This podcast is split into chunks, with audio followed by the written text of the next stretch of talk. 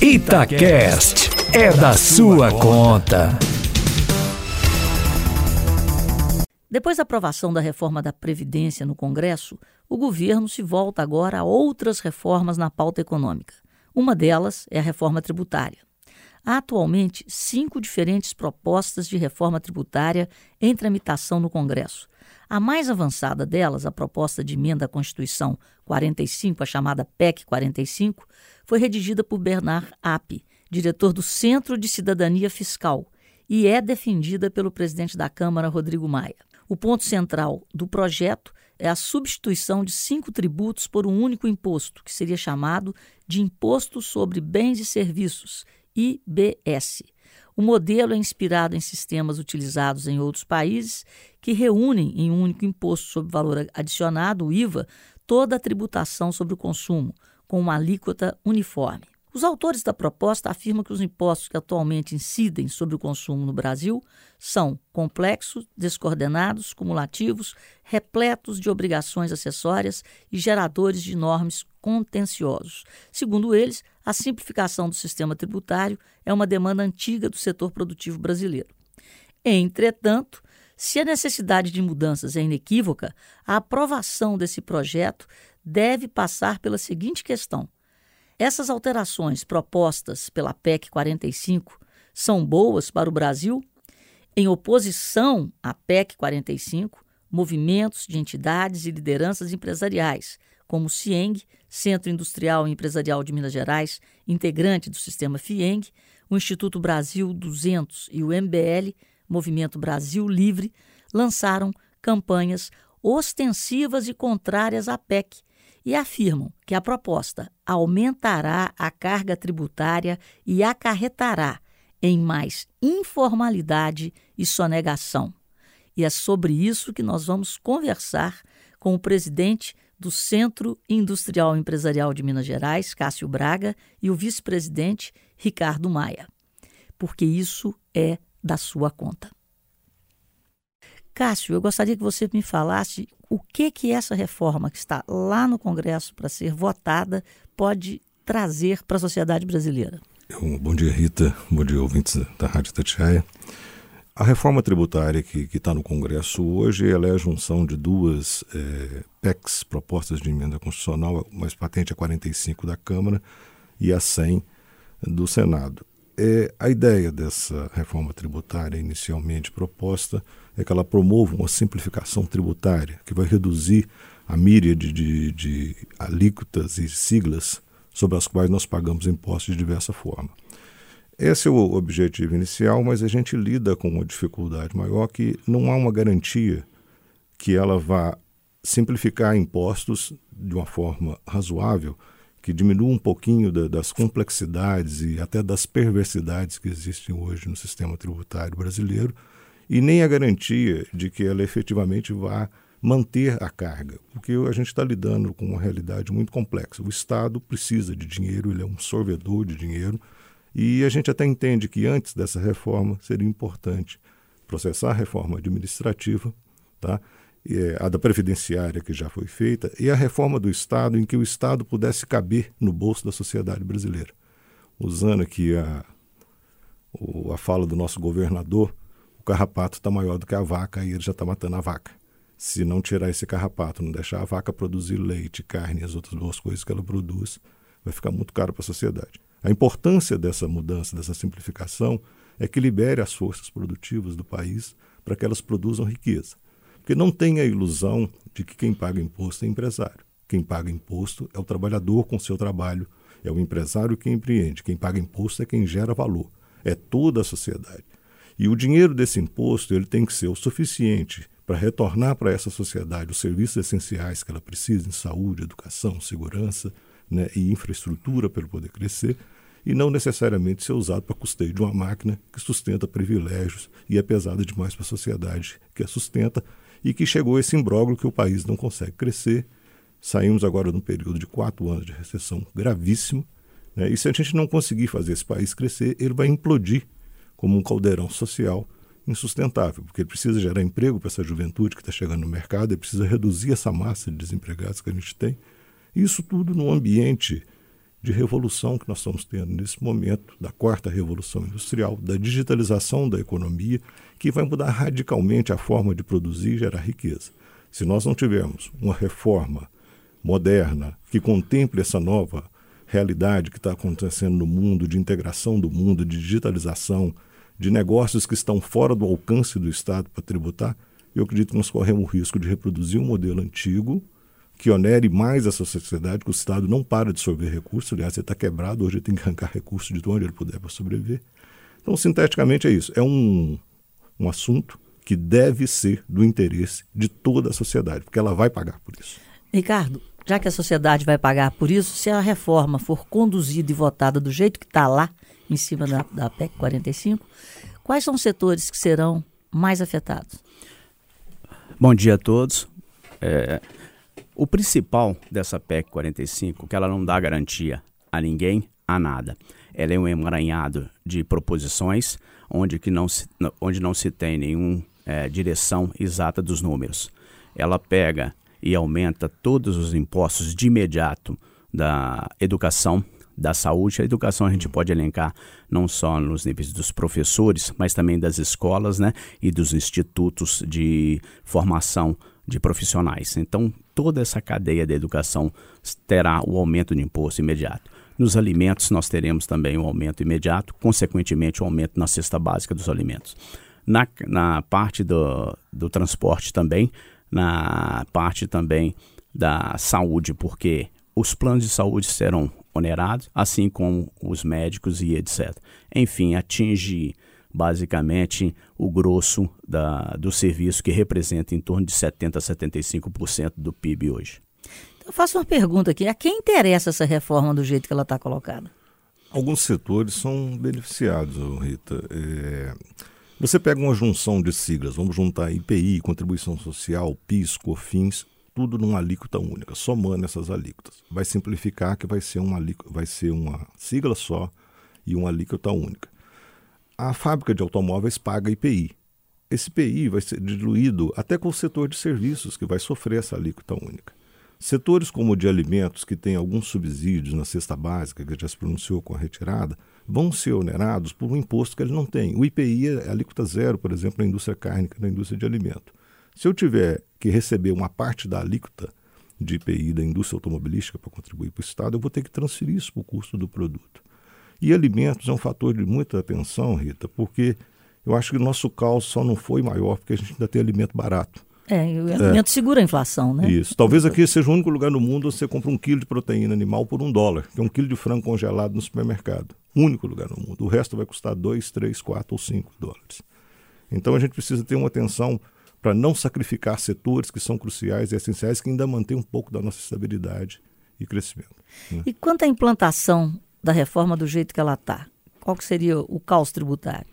O, o grande problema hoje, né, no caso da PEC 45, é o aumento imediato dos impostos. E a consequência para as empresas seriam oneração, porque teria que contratar mais tributaristas para implantação. Veja que essa PEC 45 ela tem um período de transição de imediato de 10 anos e de implantação final de 50 anos. Nós não, nós não podemos esperar tanto tempo. Então ela prejudica a sociedade como um todo e ela vai contra aquilo que mais que temos de mais moderno na sociedade, que é a inteligência artificial que está apontando aí com muita garra e a gente precisa transformar um bocado desse trabalho para geração de futuros empregos que todos nós sabemos que vai ter modificação nos empregos.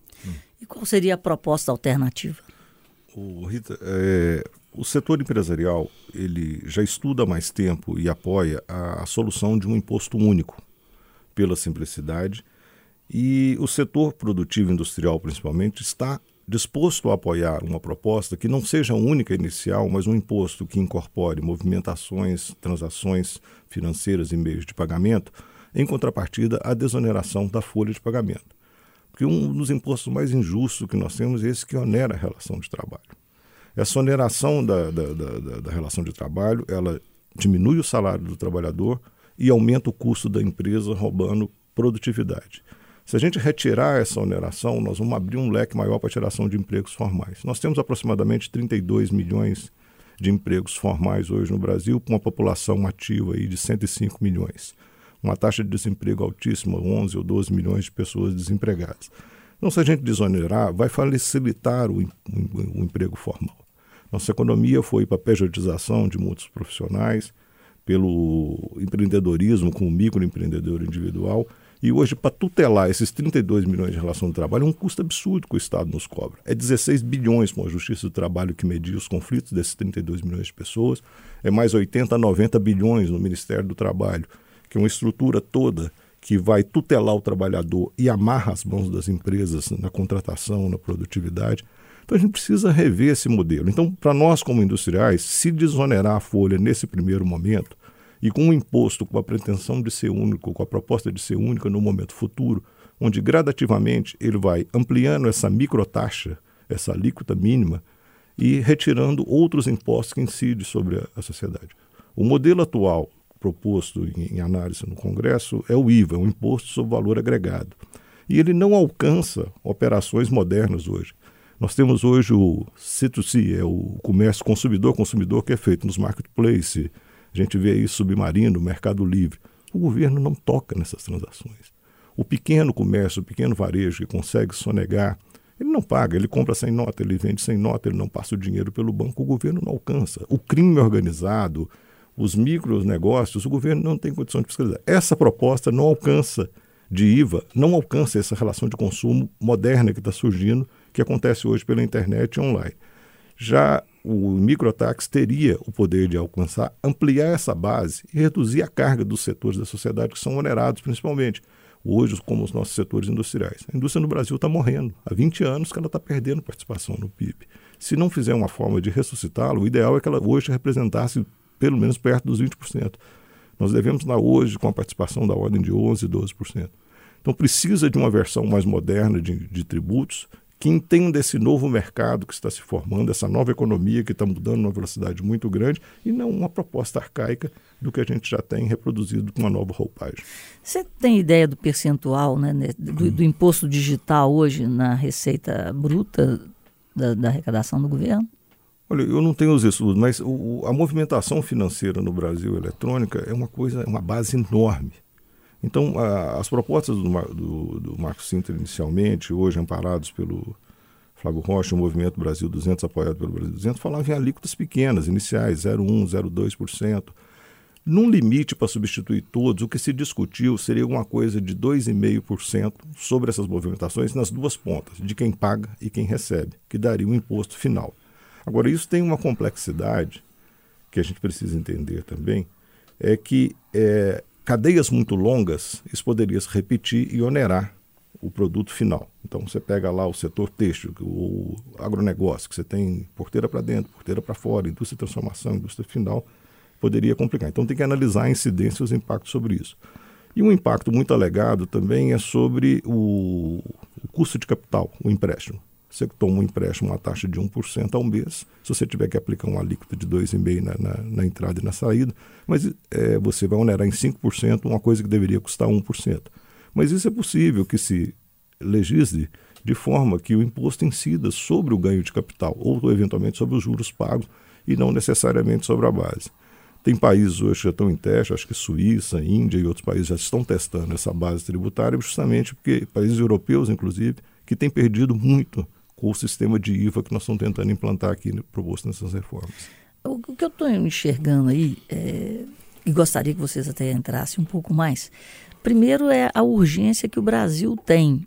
Então, assim, essa proposta, ela parece que ela, ela, ela tem um norte, mas ela está completamente amarrada ou ela tem que ser experimentada, porque nós não estamos com muito tempo para modificar é. as coisas.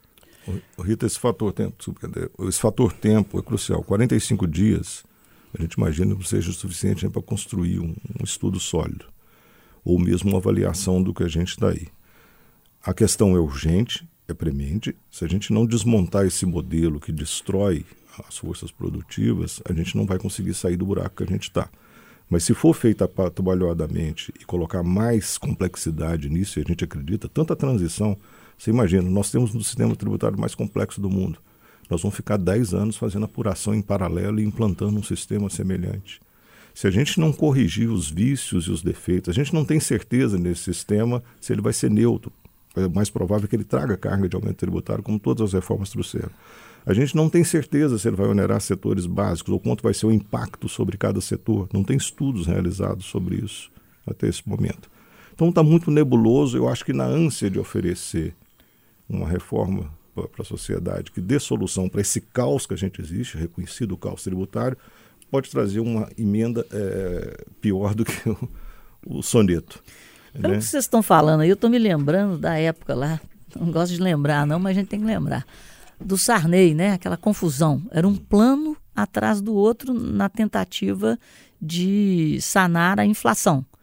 Então, o pior problema do Brasil na época era a inflação. Hoje, o nosso maior problema é a carga tributária.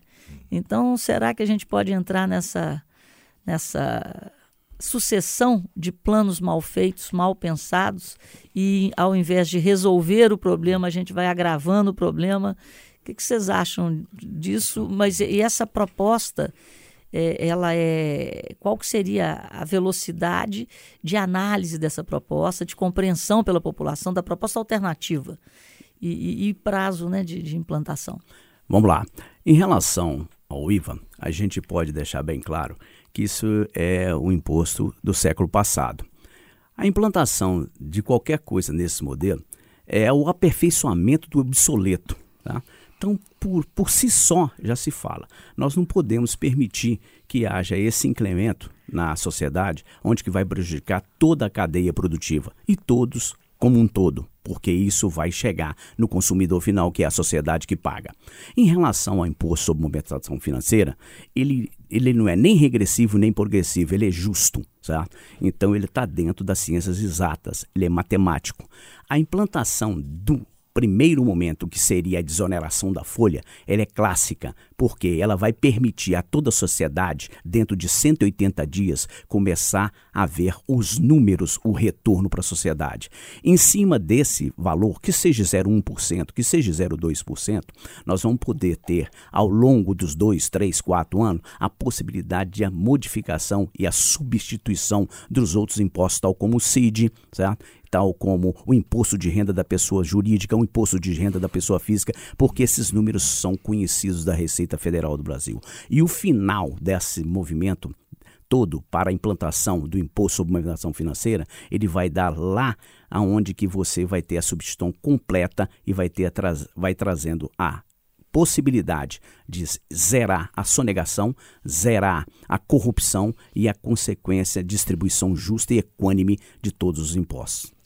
Ricardo, vamos falar aí de justiça, né? É um imposto justo porque ele incide com o mesmo percentual sobre todo mundo. A justiça está no mesmo percentual. Sim. Mas você vê que tem gente que não tem condição de pagar imposto nenhum e até isento pela tabela da Receita, né? Mas é aí que entra o ponto principal do programa do governo, certo? Que, eu, que a gente tem conhecimento. É, vai ser isento as pessoas que ganham até 5 mil reais. Então, as pessoas, a ideia do governo e é apoiado pelas entidades, sabe? é que as pessoas que ganham até 5 mil reais sejam isentas de imposto de renda. Perfeito? É, imposto de renda. Sim. Mas eu estou falando quando você entra com o imposto sobre transação financeira, que é, volta na cabeça de todo mundo, a CPMF, a, a, a, o conceito de justiça é que todo mundo paga. Não, não interessa a faixa que você esteja nela, né? Ótimo, excelente. Quem paga mais, quem transaciona mais quem gasta mais, quem movimenta mais, vai pagar mais. Então, aquele que ganha, por exemplo, até dois mil reais, ele vai pagar, digamos, 0,2% ou que seja 2%. Tá? Mas aquele que transaciona um milhão, dois milhões ou milhões, tá? vai pagar um percent... vai pagar um valor por causa do percentual bem maior. Então ele é justo. Aquele que transaciona mais paga mais. Aquele que transaciona menos paga menos. Tá, mas eu digo aquele cara que eu ganho um salário, onde que está essa justiça social para aquela pessoa que ganha muito menos e que vai começar a pagar o imposto? Essa justiça estaria em quê? No combate à sonegação? Aonde que ela estaria? Rita, não há ilusão de que não paga imposto. Mesmo o mais humilde, o que não tem renda formal, ele paga imposto. Os impostos indiretos. Né? Exatamente. Né? Na hora que ele consome, está tudo embutido e ele não vê onde é que está. E essas alíquotas são grandes. Enormes. Exato, Energia, enorme. combustível. É. O trabalhador ele desconta o INSS no salário, a empresa complementa mais três, quatro vezes o que ele complementa e isso sai do salário dele. Não tem a ilusão de que pobre não paga imposto nesse país, que paga e muito. É preferível ele pagar pouco e saber exatamente quanto ele está pagando. E só aquele que, ali, né? É, que, a, que, a tendência é que seja um imposto único lá na frente. exatamente. Não há essa ilusão de que não paga imposto. Você colocou uma questão muito bem colocada, se a gente não corre o risco. Eu comecei como empresário na década de 80 e sofri todos aqueles percalços de congelamento de preço, da tentativa de estabilidade. Nós tínhamos uma doença que estava matando que o país. Era inflação, e agora é imposto. Isso. E agora é imposto, que é o principal modo de que, que o Estado asfixia os meios produtivos. O Brasil é um país com um potencial inegável, reconhecido pelo mundo inteiro, mas a gente não sai dos voos de galinha porque o Estado nos asfixia. E, a, e o tributo, da forma que está colocado hoje, ele é perverso a gente tem coisas na estrutura tributária brasileira que eh, seria medieval. Então, se a gente não corrigir, mas não podemos correr o risco de conseguir ou piorar o que a gente tem, né? que quer queira, quer não, está funcionando mal, mas está funcionando, e construir um cenário pior e adverso em que anexa esse cenário mais complexidade e mais ônus sobre o setor produtivo. E o, o trabalhador autônomo, né? como é que ele seria afetado do jeito que está proposto né, no, no, novo modelo, nesse modelo proposto, está tá fácil de entender, né, que seria uma, um, um, um, imposto sobre transação financeira que seria calibrado ao longo do tempo. Né? Mas e se a PEC 45 aí é, dentro, do, dentro do processo de IVA, ele ia começar a arcar com a cesta de tributos unificadas, que é aquilo que eu te falei, ele vai começar a absorver parte do IPI que a indústria metal mecânica paga, uhum. né? Ele vai ter uma, o setor de serviços é um dos que está mais assim ferrenho contra a e é questão o, da PEC. E é o principal setor na formação do PIB, é. né? E as pessoas não precisam de pensar que serviço é só o autônomo, a oficina mecânica. O serviço é a escola, é a saúde, é o dentista, é o Agora, advogado? É, é, o advogado. Agora, colocamos uma alíquota de 25% sobre esse setor, o que, que vai acontecer, Rita? Você vai ouvir de novo o dentista te falando, você quer com ou sem recibo? Você vai escutar a escola do seu filho, eu não sei se vai chegar a esse nível, mas assim, olha, se você me pagar por fora aqui, você paga 25% a menos.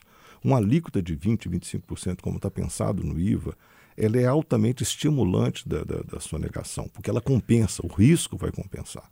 E se o Estado não conseguir ler a operação, enxergar a operação para mutuar, a informalidade vai, vai deslanchar como nunca. Então a gente tem uma preocupação muito grande, tem que ter um cuidado, a carga é muito pesada. E o Estado, minimamente, na melhor das hipóteses, vai manter essa carga. Da forma que ele organizar isso agora, ele estimula a sonegação e ele perde receita, porque ele já perde receita hoje. O benefício da sonegação é grande, porque você pega aí 33%, que é a carga que incide sobre o produto interno nosso toda a riqueza que nós produzimos, o Estado puxa 33% a 35%. Mais os impostos ocultos, que são as obrigações que os Estados nos transferem como empresário para pagar por ele. Isso é custo, é tributo. Para citar ah, meramente aí, nós temos as cotas de menor aprendiz, as cotas de portador de necessidade especial, as tarifas embutidas na energia elétrica para subsidiar a expansão. É o governo nos tributando o setor privado para poder fazer o papel dele. Então, isso aí a gente soma que dá mais ou menos 15%. Ou seja, o governo já engole quase 50% da riqueza produzida e devolve um serviço de péssima qualidade para a sociedade. Se isso continuar, vai desestimular. Eu sou industrial, industrial eu acho que é a gente desce os cinco degraus do inferno. Né? é, são todos. A gente sofre como comércio, como serviço e como indústria. Tá? Eu, por que, que eu vou ficar isso? Eu vou para o mercado financeiro especular, eu compro uma ação de uma empresa, o meu risco é muito menor do que contratar, empreender, aguentar o Ministério do Trabalho, o Ministério da Agricultura, o Ministério do Meio Ambiente, a Justiça Trabalhista no meu pé, o risco de mercado. Então, se não der um jeito de simplificar o investimento, a vida de quem produz, a gente, o empresário é um animal, mas não é burro. Ele vai procurar um caminho mais fácil, ou um, um mercado, um país, onde o capital dele seja bem-vindo ele seja menos sacrificado e ele possa produzir, crescer e gerar riqueza. E não vai investir. Né? Então a gente precisa dessa mudança, precisa urgentemente, porque o que nós temos hoje é um absurdo. Tem coisas na nossa legislação, se você me permitir elencar algumas das perversidades, então Essa dos impostos ocultos é uma delas. As obrigações acessórias. Nos últimos 10 anos, o Estado veio criando sistemas, formulários e tomadas de informações. Nós somos punidos por erro material simples. Um erro de informação no formulário é multa. Um erro de prazo é multa. E obrigações infindáveis que nós temos que prestar informações aos estados. E as obrigações acessórias viraram meio de arrecadação. Nossa, a, é. a indústria da multa. Isso. As exceções dos privilégios que foram criados, Rita, é, regimes especiais que eu não conheço do meu concorrente, negociados assim no, no de formas até um pouco é, heterodoxas. heterodoxas no passado. Vamos falar um pouquinho desses regimes especiais. O que, que seria isso na prática? O regime especial, a empresa chega para o Estado ou para a União e fala assim: olha, eu não estou aguentando competir com a empresa tal do outro Estado que vende aqui, eu preciso de um regime especial. Aí ele pega e reduz o meu imposto. Mas só para mim, ah. publica um ementa e meu concorrente não está sabendo. Tá? Isso aí eu acho que então, é uma guerra fiscal assim. Isso, entre, entre empresas. Então, muitas vezes você vai entrar num setor, você faz um plano de negócio, analisa, olha, a carga tributária é inviável. Mas por que, que aquele cara está vendendo barato? Como é que ele está vivo? É, ou ele está sonegando, ou ele tem um regime especial debaixo do braço que só pertence a ele. Né? Nós temos leis sobre medidas que foram produzidas para beneficiar empresas no passado. Isso criou uma distorção enorme. Eu vou te citar o meu setor carne, por exemplo. É, nós tínhamos PIS e COFINS com alíquota de 3,65%, alguma coisa assim, 4,2%. O governo brasileiro isentou as empresas que exportavam mais do que 30% de PIS e COFINS e onerou o meio da cadeia que não exporta em 9,25% e glosou o aproveitamento de crédito no princípio. Então, eu só posso aproveitar 1%. Então, no final do meu faturamento do meu produto, eu tenho que pagar 8,25%, 8,10%. Enquanto o meu concorrente não paga, ainda se beneficia dos créditos que ele obtém na cadeia e o Estado é, devolve para trás. Isso significou um subsídio fiscal às oito ou dez maiores empresas brasileiras que exportam da ordem de 6 bilhões por ano. Então, você vê a distorção. Nós estamos no mesmo setor, eu sou uma empresa de porte pequeno, médio, não exporto e tem que competir e bater gôndola de mercado com essa que é extremamente subsidiada. Nós montamos a maior indústria de proteína do mundo, compramos indústria no mundo com uma distorção fiscal que foi negociada. A gente, hoje, com a as operações policiais, a gente até entende como ocorreu. Então a gente precisa corrigir essas distorções para dar condição de competitividade que vença o melhor. Né?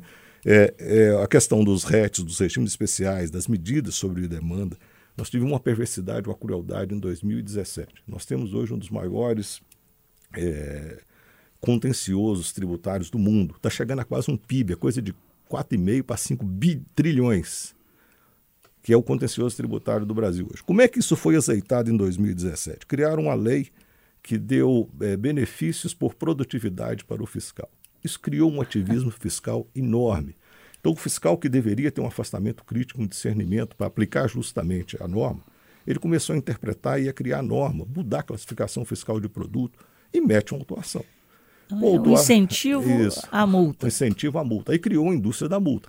Aí nós criamos esse maior contencioso tributário do mundo, que qualquer que seja a solução dele, a sociedade inteira perde. Se o governo tiver 100% de razão, ele quebra o setor produtivo. Se o setor produtivo tiver 100% de razão, ele quebra o Estado brasileiro e ele vai transferir a conta para toda a sociedade.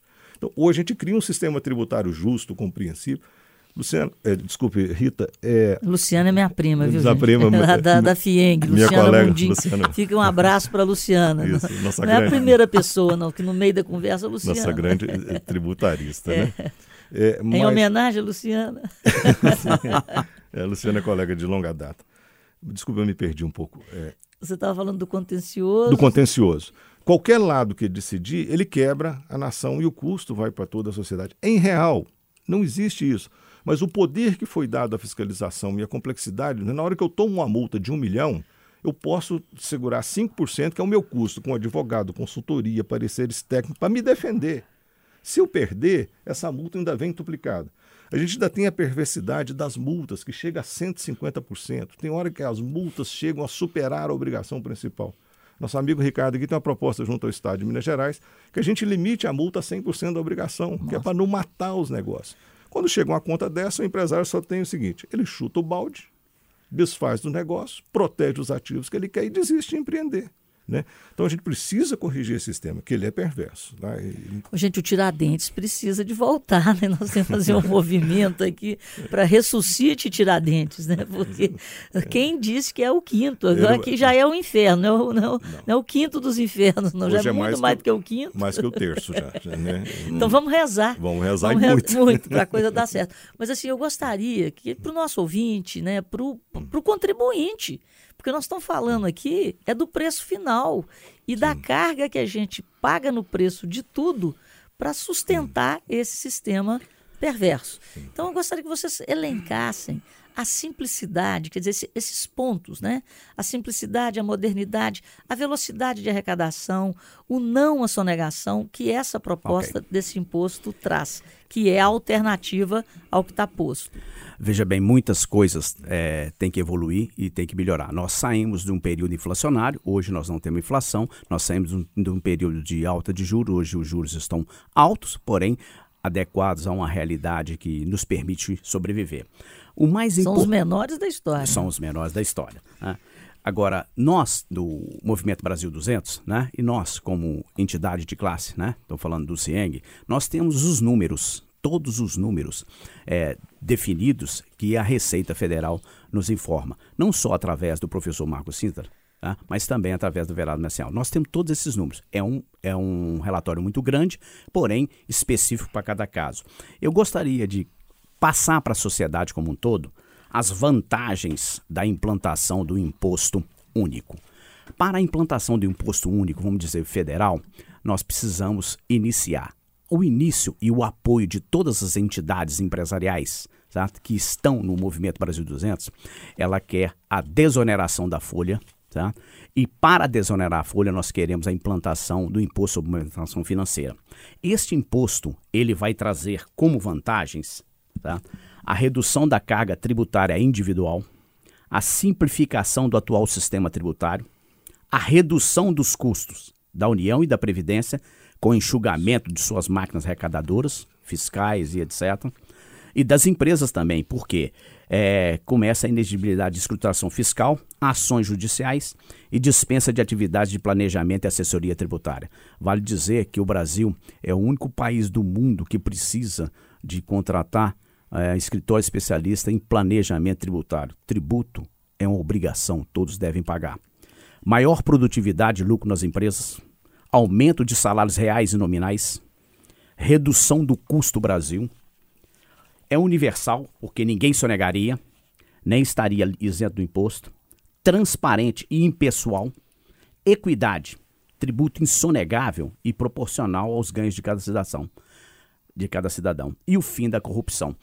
Os números traduzem estas vantagens. É isso que o, o, Movimento Brasil 200, é isso que as entidades que apoiam o Movimento Brasil 200 tá, querem. Você é. podia falar um pouquinho mais do Movimento Brasil 200 para quem não, não sabe o que, que é? O Movimento Brasil 200 ele foi instituído para a gente auxiliar né, as empresas, né?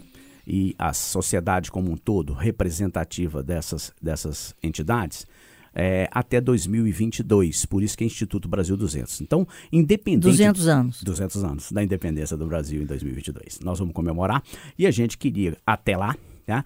Coincide tudo com o termo de um governo, mas não é por isso. Independente de qualquer governo, a ideia seria até 2022 a gente brigar para a implantação da equidade dos sistemas e da melhoria da qualidade de vida da sociedade.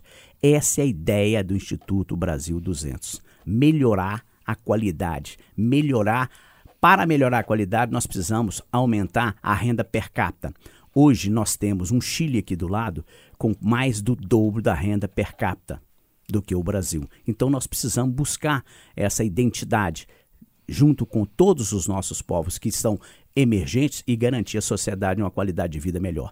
Esse, esse é o movimento Brasil 200. E o que, que vocês estão fazendo para engajar a sociedade nesse movimento? Como é que tem, tem gente nos ouvindo aqui, escutando, né? Como é que as pessoas né, compram essa briga? Vamos lá, nós tivemos a primeira é, manifestação dia 17 de fevereiro em São Paulo. Lá no Clube Espéria, aonde que nós tivemos mais de mil participantes e não, nós não tivemos só as entidades representativas do movimento, nós tivemos é, é, a, as entidades representativas da sociedade como um todo, como a, a, a classe dos trabalhadores. Nós tivemos professores Tá? se manifestando. Nós tivemos a classe da, da, do pessoal da saúde se manifestando. Então nós tivemos um apoio fundamental. Rita, o que eu não é que eu vou fazer uma chamada aqui. Não, por mas, favor, faça. mas no dia 24, provavelmente, nós teremos uma audiência pública no Senado, aonde o Brasil vai conhecer a força do movimento Brasil, onde nós vamos estar apoiando e vamos colocar nossas pretensões junto, lógico, né, com, no, com o nosso defensor de ideias, que é o senador Major Olímpio. Ah, o senador Major Olímpio, politicamente, é ele que está é, tocando. Não só ele, como vários senadores, vários deputados federais também. E aqui de Minas Gerais, quem estaria nesse movimento? É, nós temos aqui o, o, os deputados, os políticos de viés liberal têm apoiado essas medidas, né? No âmbito nacional, nós temos lá o Jerônimo Gergen, que foi o, o relator da medida da liberdade econômica, está junto do processo. É, Minas Gerais, aqui, o pessoal, principalmente ligado ao Partido Novo de Viés Liberal, apoia essas medidas. Movimentos como o MBL, políticos ligados a esse movimento.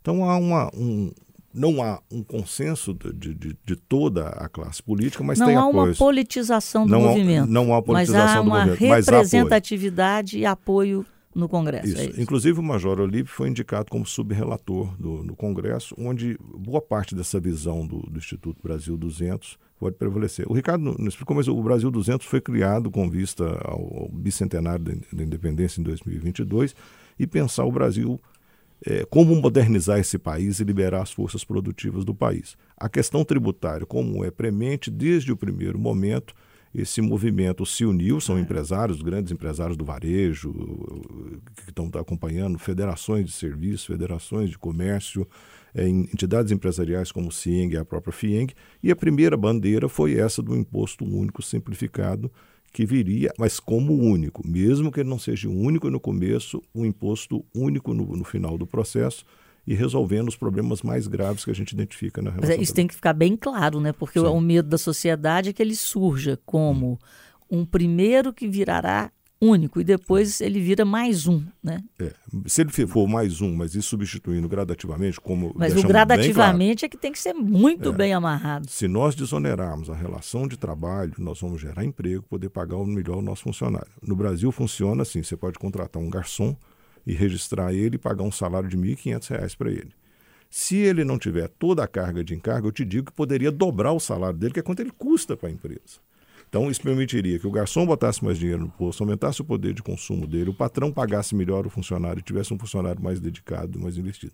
Hoje, o salário mínimo nosso é essa vergonha que não chega a 200 dólares, aí, um dos patamares, o chileno é 600 dólares. Né? É, muito em função disso. O, empresário que contrata e que corre o risco de contratar, ele tem que colocar ali todos os riscos, tudo que o Estado suga, cobra, para tutelar essa relação de trabalho e até para aliviar os seus custos e suas despesas. Então a gente precisa começar pela desoneração da folha, a gente criaria um ambiente propício e auspicioso de crescimento, com geração de emprego, melhoria da renda do trabalhador, melhoria do consumo, e distribuiríamos isso de uma forma equânime por toda a sociedade, que é custear a nossa previdência social. Porque no final das contas, o microempreendedor aposenta e recebe da Previdência, usa o serviço médico, o que trabalha formal ou informal acaba no SUS e paga a conta. Então é preferível que ele pague ali um 2%, que não vai quebrá-lo, do que ficar suportando todo o ônus disso que vem na tutela da relação trabalhista.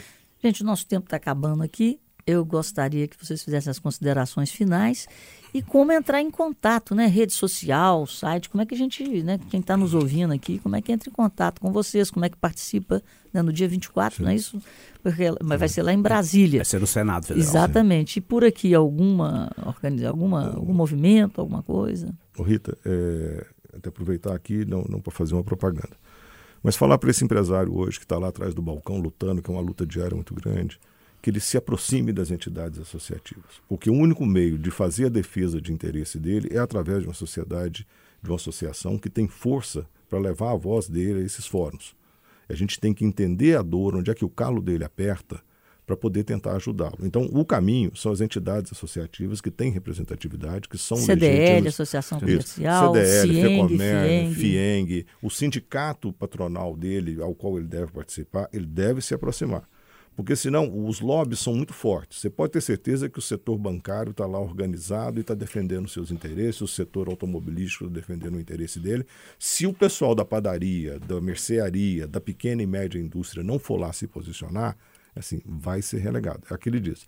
Quem está lidando não vai esperar que o lobo pope o cordeiro. Nós somos o cordeiro dessa história. Ou nós nos unimos para ter uma massa crítica e fazer valer os nossos pontos de vista, que são legítimos, porque nós somos carro, motor dessa produção, da, da, criação de riqueza no país, ou nós vamos, mais uma vez, sucumbir. E uma coisa, Rita, crescer nesse país como indústria, quem consegue botar uma indústria em pé aí 20, 30 anos é um herói, porque o que a gente viu de sucumbir de pessoas boas, bons negócios, bons projetos, porque não aguentou essa estrutura, ou tentou cumprir tudo e não, não deu quem conta. está em pé hoje é sobrevivente. É, é, sobrevivente. E merece palma. E herói. Porque é, enquanto um empreendedor está trabalhando, ele está dando oportunidade para mais 100, 200, 300, 400 funcionários, está gerando riqueza, pagando imposto e mantendo essa sociedade em pé. A gente precisa desmistificar que o empresário é um sugador da sociedade, um aproveitador, que ele aproveita do meio ambiente, aproveita do trabalhador.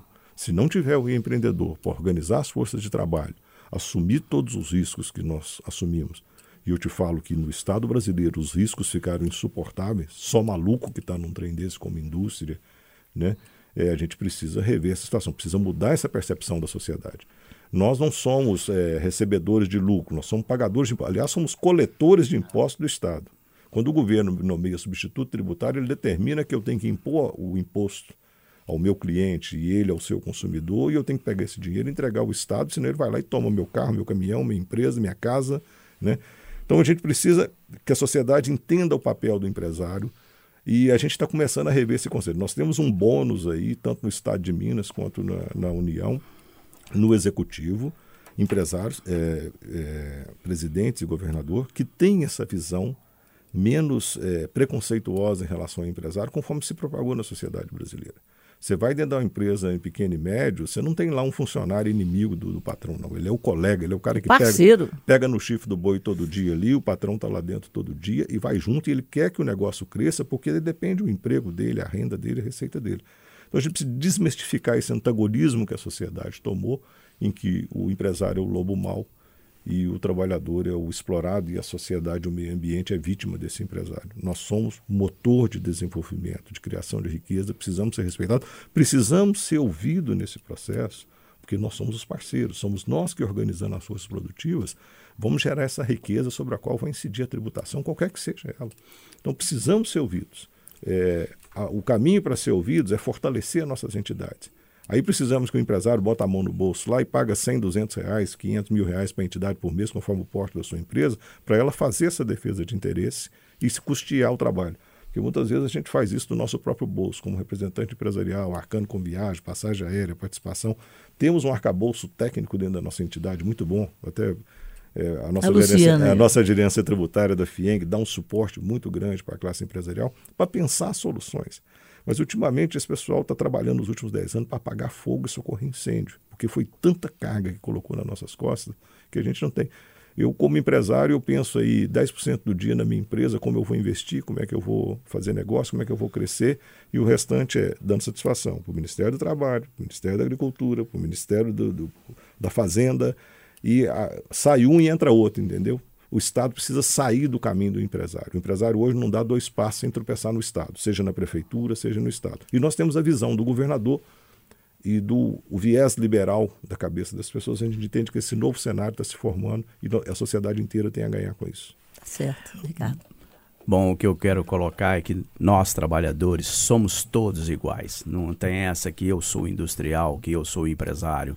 A minha família, por exemplo, né, dá emprego para 1.600 funcionários, mas nós todos saímos pela manhã para hum. trabalhar, para comprar matéria-prima, para colocar na indústria, para produzir e para levar para a sociedade como um todo. Então, todos nós somos iguais. Não tem essa que nós somos melhor ou pior e que nós somos bandidos, não.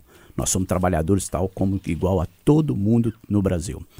A posição que o Cássio colocou, nós precisamos sim é, aumentar e melhorar a nossa representatividade, né? E nós estamos chamando aqui as, os pequenos empresários, os médios empresários, para participar das suas, das suas associações, para que possamos cobrar junto aquilo que a gente acha justo. Perfeito?